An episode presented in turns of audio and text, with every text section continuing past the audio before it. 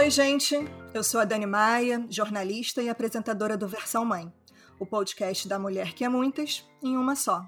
Hoje, no nosso terceiro episódio, a gente vai conversar sobre alergia alimentar.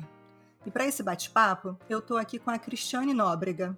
Ela é advogada, escritora e ativista da causa sobre conscientização da alergia alimentar. Vem, bota o fone de ouvido e vamos juntas encarar a maternidade real.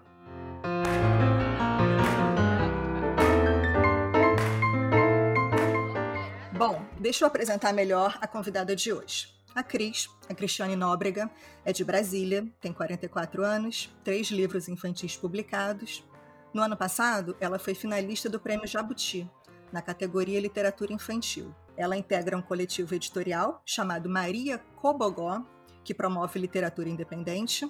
É mãe de três filhos e os três, em maior ou menor grau, são alérgicos alimentares. O Bruno, de 24 anos, a Maria Elisa, de 13, e o Samuel, o caçulinha, de 8 anos. Prazer falar contigo, Cris. Tudo bom? Olá, tudo bem? O prazer é todo meu. Uma alegria estar com você. Cris, conta pra gente como é que foi a descoberta da alergia alimentar na vida de vocês? Como é que apareceram os primeiros sintomas? Como é que foi no primeiro filho, nos outros? Conta um pouquinho pra gente, por favor. É, eu sempre brinco que o Bruno foi café com leite, porque eu moro em Brasília Uhum. E aqui a gente não tem hábito de comer frutos do mar, né? Então ele fez uma reação mediada a camarão, ele comeu um peixinho com molho de camarão e empolou. E seguiu a vida, tomou ali um antialérgico e não comeu mais camarão. Eu não tenho hábito, eu nem gosto de camarão, então nem liguei muito para aquilo. A Maria Elisa do meio, ela fez alergia mediada a peixe e ela fazia choque hipovolêmico com mamão. Ela comia mamão e passava muito mal, de parar no hospital. E os médicos falavam: não, alergia a mamão, tá doida essa mãe, né? Mas o pediatra deles me acolheu, falou que, olha, se você está suspeitando, tem alguma coisa, vamos observar. E aí um dia eu dei mamão por acidente para ela e ela foi parar no hospital mais uma vez. Aí cortamos definitivamente o mamão da alimentação dela. Sem mamão, todo mundo vive, né? Sem peixe, o Bruno já não comia camarão, é, tiramos o peixe também, ok, a vida normal. Então, quando veio Samuel, Samuel, eu tive Samuel bem mais velha, né? O Bruno tinha 16 anos já. Ele não dormia bem, era uma criança que não ganhava peso. Ele nasceu enorme, ele nasceu com 3,750 kg e não ganhava peso. E mamava, eu amamentava em livre demanda, ele não ganhava peso, não dormia bem. E aí o mesmo pediatra, que era o mesmo pediatra do Bruno, que foi da Maria Elisa, pediu para eu cortar o leite. Não resolveu, ele continuou tendo sintoma. Cortamos a soja, ele continuou tendo sintoma. Então nós fechamos o diagnóstico em ovo, soja e leite. Depois descobrimos mais dois corantes, né? Era tartrazina e cochonilha. E ele teve essa alergia a leite até uns dois anos, quando ele passou a tolerar o leite. A soja ele ainda não tolera, ele tolera em pequeníssimas quantidades, porque não é uma alergia mediada. A alergia, a alergia mediada é aquela clássica, que você empola, que você incha, fica vermelha, é mais fácil de ver. A alergia do Samuel era mista, então às vezes ele empolava, às vezes ele tinha diarreia com sangue, tinha irritabilidade, a pele ficava grossa, uhum. né? aquela pele de dermatite atópica. Né? Não dormia, porque certamente ele sentia dores, enfim. Isso desde bebê? Desde três meses. Ele nasceu em maio e em agosto ele teve o diagnóstico. Você sabia, então, desde pequenininho, que ele também tinha alergia alimentar, só que a dele se mostrou mais severa desde o início, foi isso? Sim, isso. Com os outros, você lidou de uma maneira mais tranquila? Como é que foi? Sim, porque eram sintomas mais fáceis, eram alimentos mais fáceis de lidar, uhum. né? Você tirar o peixe, porque no do Samuel quem fez dieta fui eu. Uhum. Né? Eu tive que fazer dieta para amamentar. Ah, entendi. Né? Para amamentar. Uhum. Enquanto que com a Maria Elisa, quando eu descobri, ela já tinha dois anos. O do Bruno, ele tinha, sei lá, quatro anos, cinco anos. Então, foi bem mais tranquilo.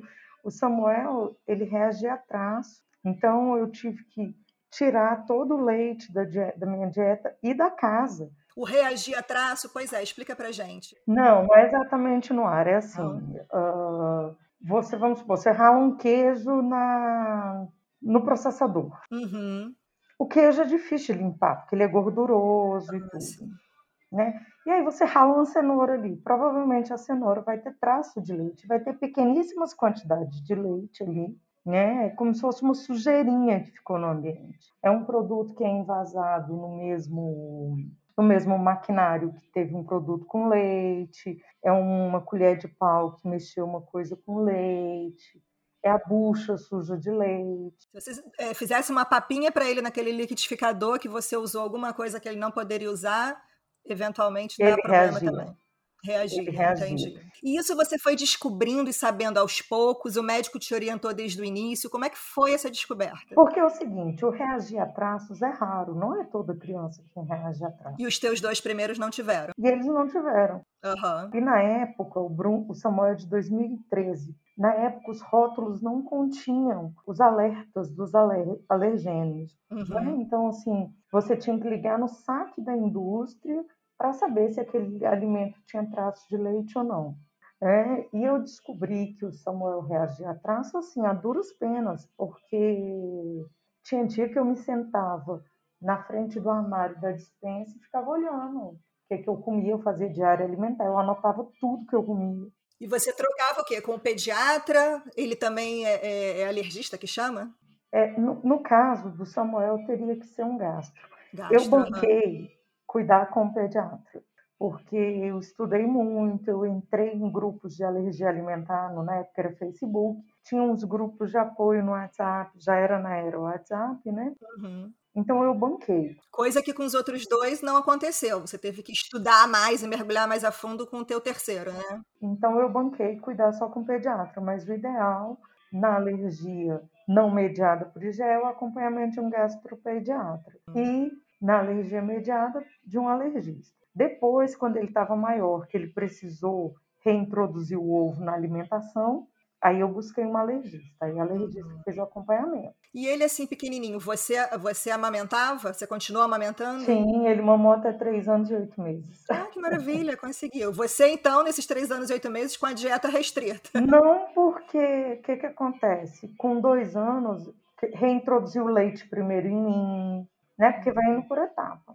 Ele conseguiu tolerar o leite, então o leite ficou ok. Soja não faz parte da minha dieta, então uhum. Não, teve é, problema. não, não tive esse problema. E o ovo, ele não reagia via leite materno. O ovo, ele não reagia nem via leite materno e nem traço. Uhum. Ele só reagia traço de leite no começo, né? Então, as coisas foram ficando mais tranquilas. E nessa época que você estava falando, os alimentos, né, quando você comprava e tal, não tinha questão do rótulo, né? Fala um pouquinho sobre a importância disso, que, né, que para quem não tem esse tipo de problema parece uma coisa banal, a gente às vezes nem olha, mas para a importância disso para uma família que tem é, alérgico. É, é primeiro é importante para todo mundo você saber o que está comendo, né? O que você está comprando, o que você está consumindo.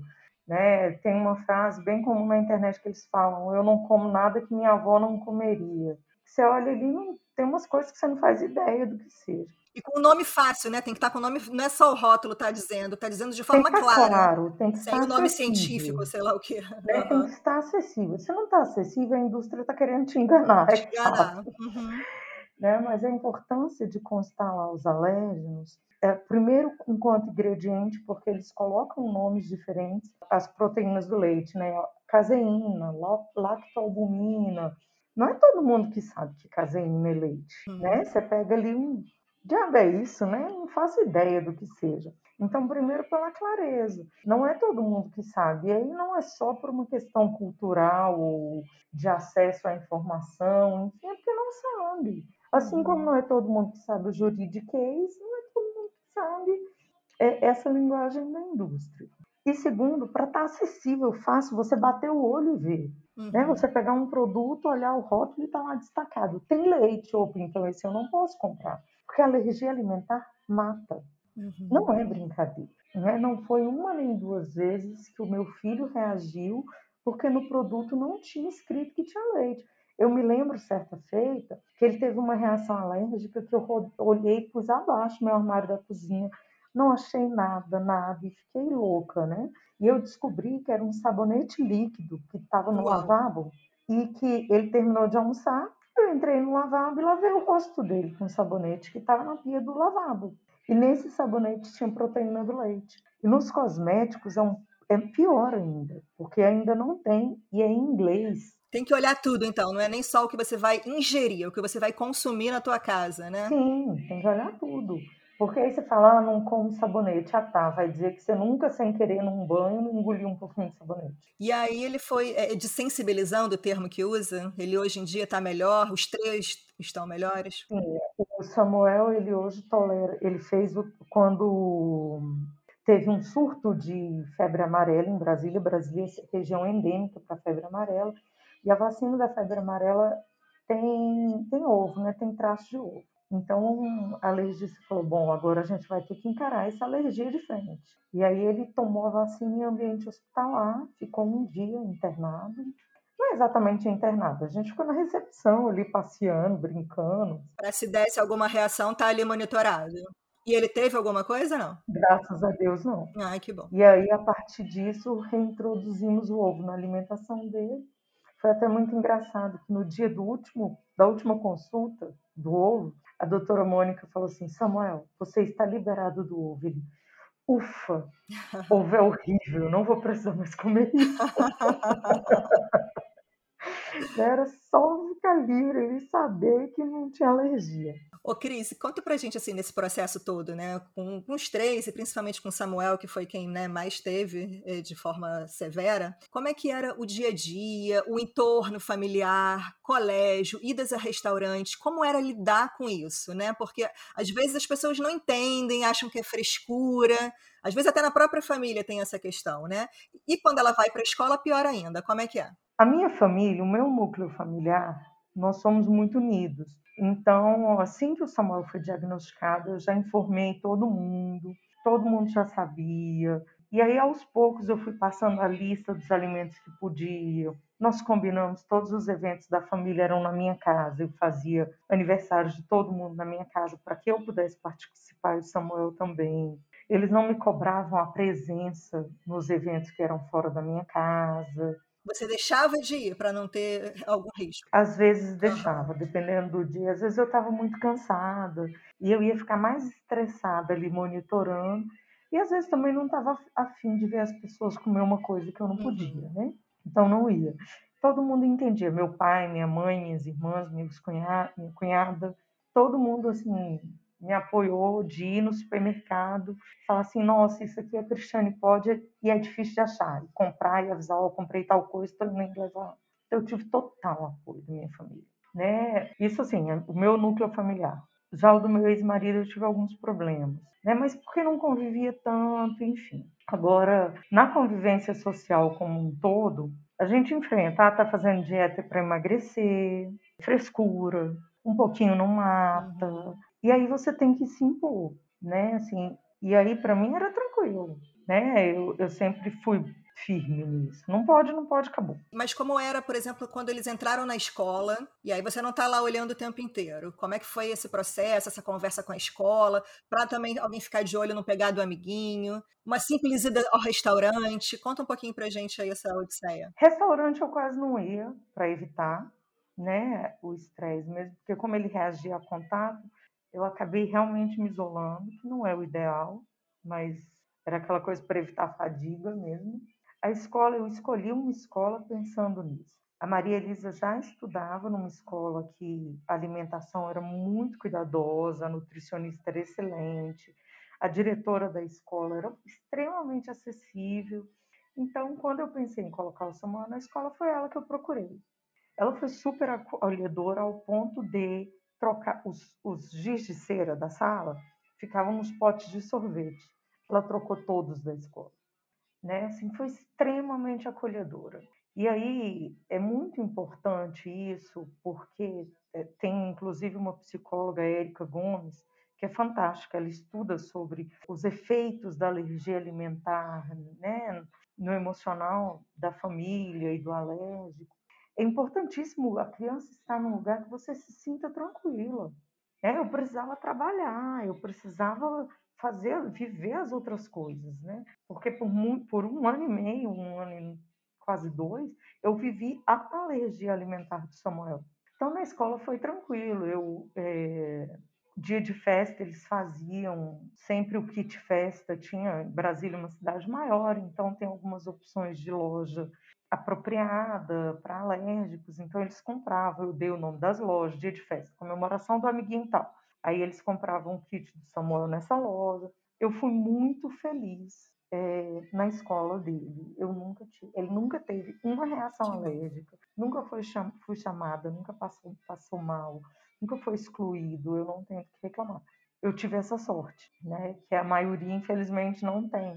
Né? E, e, até daí que eu escrevi o Branca de Leite, que foi o meu, meu segundo livro. Pois era, isso que eu ia te perguntar, porque o Branca de Leite, é, a, a, gente lendo, né, a gente fica imaginando, né, você como mãe de alérgico, que você vivenciou, tuas, teus filhos vivenciaram algum bullying, medo, exclusão, isso não. Na verdade, ele, ele não é autobiográfico, né, o livro. Quando eu escrevi, eu já queria encerrar o ciclo da alergia alimentar na minha vida eu queria deixar um legado, um material que as pessoas pudessem usar como apoio, né? Ter o apoio que eu não tive, né? Porque o que eu percebi que a mulher ela é muito deslegitimada. Então, quando a mãe chega e fala neurótica, louca, histérica, super protetora, né? E quando você chega com material impresso, literário, nossa, olha aqui isso aqui, dá uma credibilidade, meio que chancela ali é um absurdo, mas é verdade, né? Chancela o que a mãe está falando, então era o que eu queria. Então eu inseri ali também coisas que eu não passei. É, é o Branca de Leite. Qual é a editora, Cris, por favor? Para quem estiver ouvindo, eu acho maravilhoso e acho bacana no teu site também, que é o Cris. cristianenobrega.com.br. Que lá tem aquele cantinho que você explica de como sugere, né? Como usar, como trabalhar. Pode ser na escola, pode ser em casa, se você é uma família de alérgico, né? Eu acho, achei muito interessante aqueles tópicos ali de como você trabalhar de acordo com a faixa etária. Fala um pouquinho sobre isso. Porque o que, que aconteceu? A gente tem umas mães muito ativas aí pelo Brasil. E a Flávia. Flávia Ribeiro, né? Que é mãe de três alérgicos em Campos de Goitacazes ela usa muito branca, né? E aí ela me sugeriu, ela, Cristiane, vamos mastigar isso aqui para os professores receberem prontos sugestões e tal, porque é tão corrido, a gente sabe, planejamento ainda tem um, uma coisa a mais para fazer. Daí no meu coletivo a gente tem a Solange Ciani, que ela é psicopedagoga. Então eu fiz ali um esboço do que poderia ser trabalhado no Branca ela deu uma, uma revisada, acrescentou várias coisas e eu decidi disponibilizar no site para facilitar para as mães e para os familiares e para os profissionais de educação que trabalham com crianças alérgicas e que querem usar o branco enquanto instrumento de divulgação. Que é né? maravilhoso. Parabéns. Né? Então foi essa a ideia. Você tem informação em quais ou quantas escolas ele foi usado? Ele tem esse, essa informação via editora, não? Pois é, aí o que, que acontece? Eu, eu, meu primeiro livro, que chama Júlio, um dinossauro muito especial, ele é pela, saiu pela editora Franco, que é uma editora gracinha, assim, o pessoal da editora é fantástico, muito querido, mas tem umas limitações, óbvio, é, né? A editora é uma empresa, e tal. E o livro da alergia, eu queria que ele saísse do meu jeito, uhum. né? E eu queria que eu pudesse fazer com ele o que eu quisesse. É meu, então se eu quiser, e só meu. Então se eu quiser dar, emprestar, tanto que no site tem um audiolivro disponibilizado gratuitamente para quem quiser ouvir, porque o objetivo dele é esse. Então eu fiz um livro independente a coordenação editorial foi de, uma, de um grupo aqui de Brasília que chama Sede Coisas, uhum. e ele hoje está disponível para venda numa livraria virtual que chama Dom Caixote Sebo. Ele usa a plataforma da estante ah, virtual. Ah, legal. Mas no teu site a pessoa consegue ouvir, né? Tem o audiobook. Consegue. Tem o audiobook, que é uma gracinha, nos remete àqueles disquinhos de quando a gente era criança, de historinha. Uma sorte Naquele momento, Branca passou a fazer parte da família. Elas cuidavam umas das outras. Decidiram juntas excluir da casa os alimentos aos quais Branca tinha alergia. Nada de leite por lá. E não adiantava comprar o sem lactose. A alergia é a proteína e não a lactose. Nos derivados do leite também tem as tais proteínas. De agora em diante, nada de manteiga, iogurte ou queijos. Perguntaram a Branca se podiam substituir o leite de vaca por leite de cabra ou de búfala. A resposta foi rápida. Não pode! As proteínas desses leites são muito semelhantes e o risco de alergia também a esses tipos de leite é grande. Você não foi amamentada? Perguntou uma das novas amigas. Fui sim, até meus três anos. Minha mãe fez uma dieta sem leite para seguir me alimentando. Respondeu Branca muito feliz. Ô, Cris, conta um pouquinho sobre. Eh, os teus filhos já eram grandes quando você escreveu o livro, né? Então você não tem essa vivência de como eles receberam. É muito engraçado porque todo mundo. Eu me preocupei com isso, em como eles receberiam. E é engraçado que as pessoas achavam que a Branca de Leite era a Maria Elisa. Fosse a tua filha, eu também pensei quando eu li. Né? Mas não, não é autobiográfico. Uhum. E é engraçado que por mais que você diga, não é autobiográfico, não, as pessoas acreditam e assumem. Depois do, de uma live que eu fiz, que eu mencionei que a Maria Elisa já está tolerando leite de novo, aí eu recebi várias mensagens: Nossa, a nossa branca está tomando leite. não é. Né?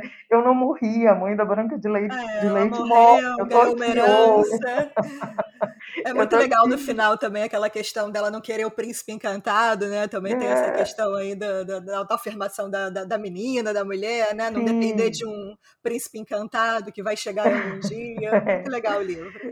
Então, assim, e é engraçado que antes de eu publicar os meus livros, eu conto a história mil vezes para o meu público, Maria Elisa, Samuel e Bruno, né? Eles estavam com quantos anos? Ainda eram pequenininhos? Não, foi em 2000, ele foi lançado em 2017, né? Tem três anos. Maria Elisa tinha nove para dez e Samuel tinha cinco. Uhum. O Branca, eles enjoam. Normalmente, quando o livro é lançado, eles já não querem mais saber daquilo.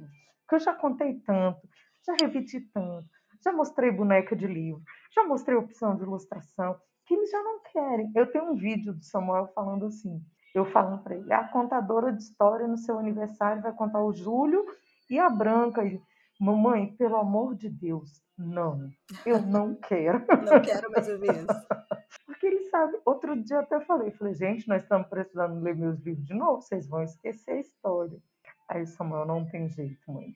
Mas quando eles ouviram, principalmente o da Branca, né, que é sobre esse universo deles da alergia, eles comentaram, fizeram alguma coisa que você lembre, marcou eles de alguma forma? Não. Não, não. não. Porque sempre foi um tema recorrente em casa, sempre foi.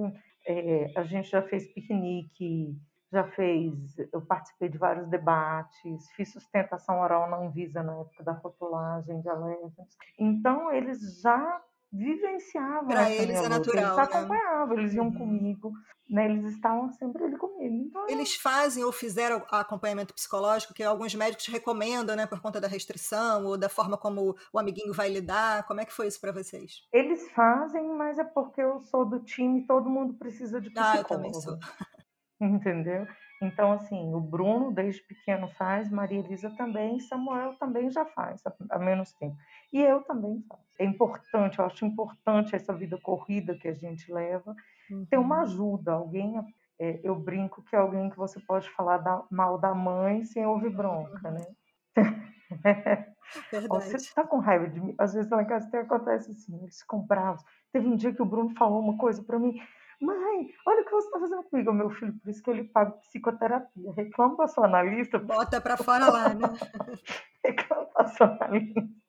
Ô, Cris, com toda essa vivência que você tem, que teve, né, com eles pequenininhos, é, para quem não tem esse suporte como você, né, que não pode pagar uma terapia, que de repente não pode também pagar um médico particular para investigar mais a fundo e fechar esse diagnóstico, o que, que você diria, é, recomendaria ou daria como dica para essa mãe ficar mais atenta e ver se o caminho é assim a alergia? O manejo da alergia alimentar, eu não sei, não sei se eu posso dizer como toda doença, enfim, mas é bem complexo e é uma é, é, tem que ter o recorte de classe. Não é todo mundo que tem acesso a esse diagnóstico. Pois é. E não é todo mundo que tem tempo para cozinhar em casa. Né? Porque tem opções baratas. Você fazer um molho de tomate provavelmente é mais barato do que você comprar um molho de tomate pronto. Mas e o tempo para fazer um molho de tomate? Né? Então, assim, é, é complexo, mas encarar com leveza. É, às vezes, um biscoito industrializado que não é tão saudável é melhor dar do que dar um bolo com leite, né? Então, assim, a gente tem que fazer algumas opções que são até cruéis, sabe? E, e a mãe do alérgico, ela é muito julgada.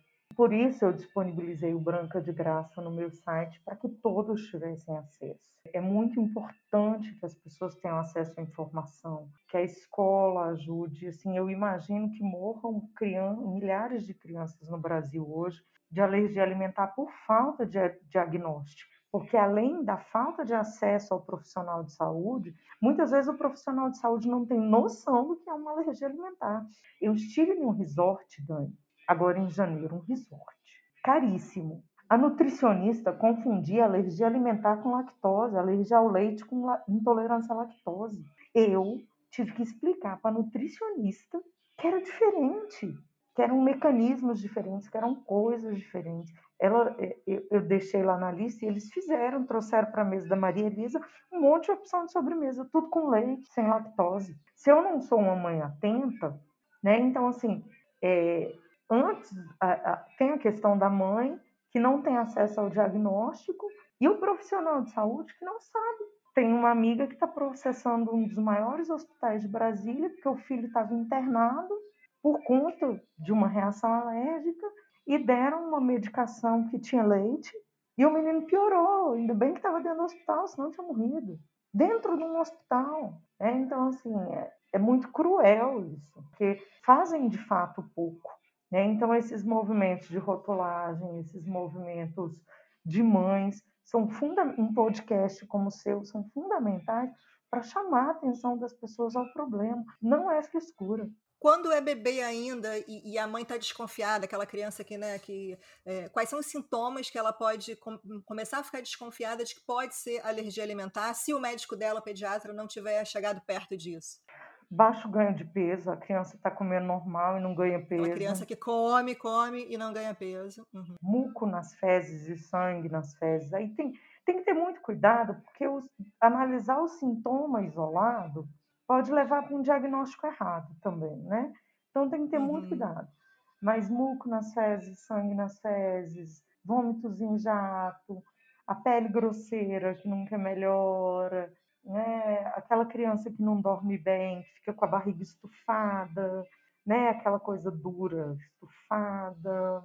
Ô, Cris, não sei se você pode falar rapidamente sobre isso. É, a, o que se confunde muito, né? Que a tal da intolerância à lactose que você está falando, com de fato a alergia alimentar. Quando é isso, o, o médico ele percebe melhor? Intolerância à lactose em bebês e crianças é raríssimo, raríssimo né? Porque a criança nasce já com um estoque de lactase no intestino, porque ela vai receber a lactose do leite materno. Né? Então é raríssimo. É, eu, eu fico sempre, até Flávia, né, que a gente citou, que comentou isso comigo. O meu filho, ele mamou no peito, mas ele fazia translactação, né, que era aquela sondinha com leite artificial desde cedo. E ele foi diagnosticado com intolerância à lactose. Ele está com 7 anos, imagina, sete anos atrás o leite era 40, 50, 60. Quando eu parei de dar, era quase 90 reais a lata, era caríssimo. E toda vez que eu tentava introduzir um leite normal, ele tinha aquela barriga estufada, diarreia. E aí o diagnóstico foi intolerância à lactose. Ele ficou até pouco tempo sem tomar nada de leite. É tanto que ele detesta queijo, requeijão, tudo ele fala que, que é fedido. E toma o leite sem lactose até hoje. Mas toma eventualmente um iogurte, uma coisa assim pequenininha, não causa mais. Então não sei se é porque né, também ficou bom, o que, que foi, ou se foi um erro de diagnóstico. Mas enfim, a minha história foi só essa e foi bem tranquila, lidando com a tal da intolerância à lactose, que é diferente da alergia alimentar.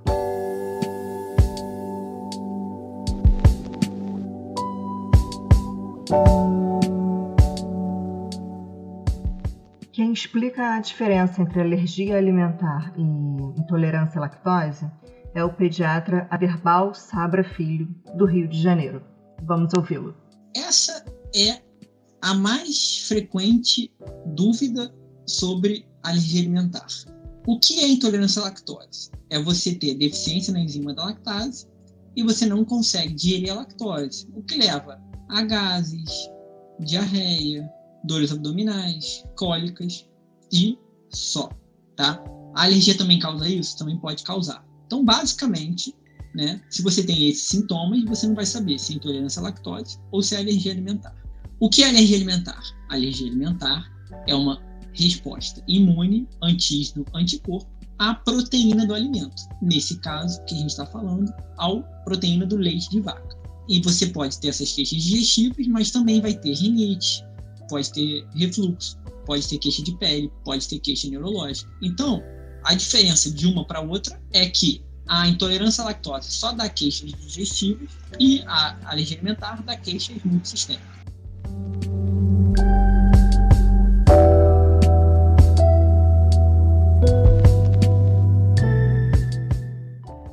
Para quem, de novo, né, essa questão do suporte, da questão financeira, é, na rede pública as mães encontram isso facilmente, esse, esse atendimento, esse olhar é, de médicos para a questão da alergia alimentar?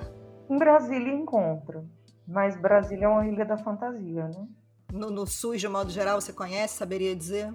Tem grandes profissionais de saúde no SUS, no Brasil.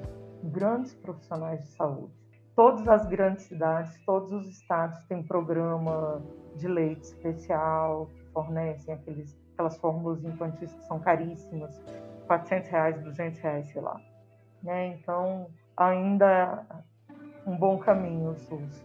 Tem algum lugar, eh, internet, livros, internet que é mais fácil acesso para quem está começando, né, descobrindo agora que seu filho tem o problema da alergia alimentar. É, você recomendaria essa questão da rede de apoio, né, das mães também, que isso, é, isso é bom? Tem vários grupos no Facebook, né? Tem o, tem o TIPS, tem o MFAL, que é meu filho alérgico a leite, que são incríveis. Tem as meninas do Põe no Rótulo, tem um site que chama Alergia Alimentar Brasil, que também é muito bom. Tem o Conexão, acho que é Conexão Alimentar, da Alergia Alimentar, que a Flávia, da Flávia. escreve, que ela contribui, que é excelente. Saiu até agora um, um e-book com receitas incríveis. Né? Tem muita gente boa por aí. Tem a Renata Pinotti, que é uma nutricionista fantástica. A Mariana Claudino, que tem um, um Instagram muito legal também que volta e meia fala de alergia alimentar, né? Na inter... no Instagram, no Facebook, a gente consegue muita informação de qualidade. Justamente para essa rede de apoio, né? E você acha interessante também envolver as próprias crianças, como a Flávia fez com os meninos, né? Eles vão para a cozinha, eles criam receita. É importante isso também para o tratamento, né? E para a melhora da qualidade de vida. Sim, fundamental, porque eles aprendem a se cuidar, eles veem que tem possibilidades, né?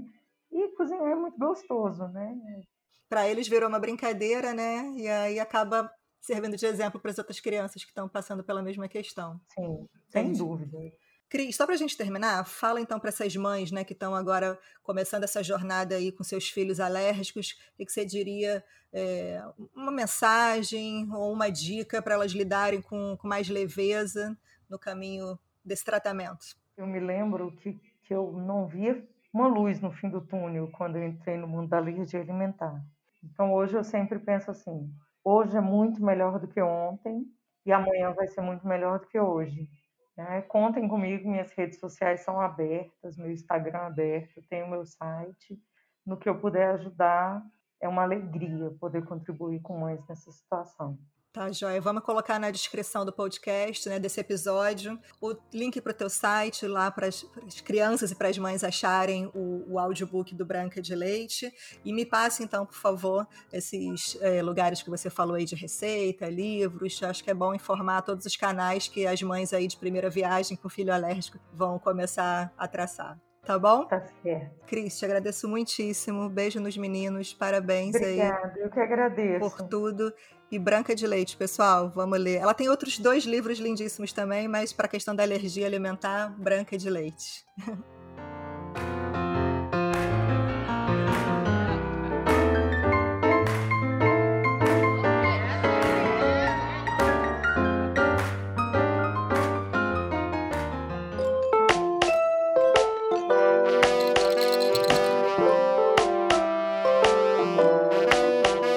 Esse podcast foi editado pela Miragem.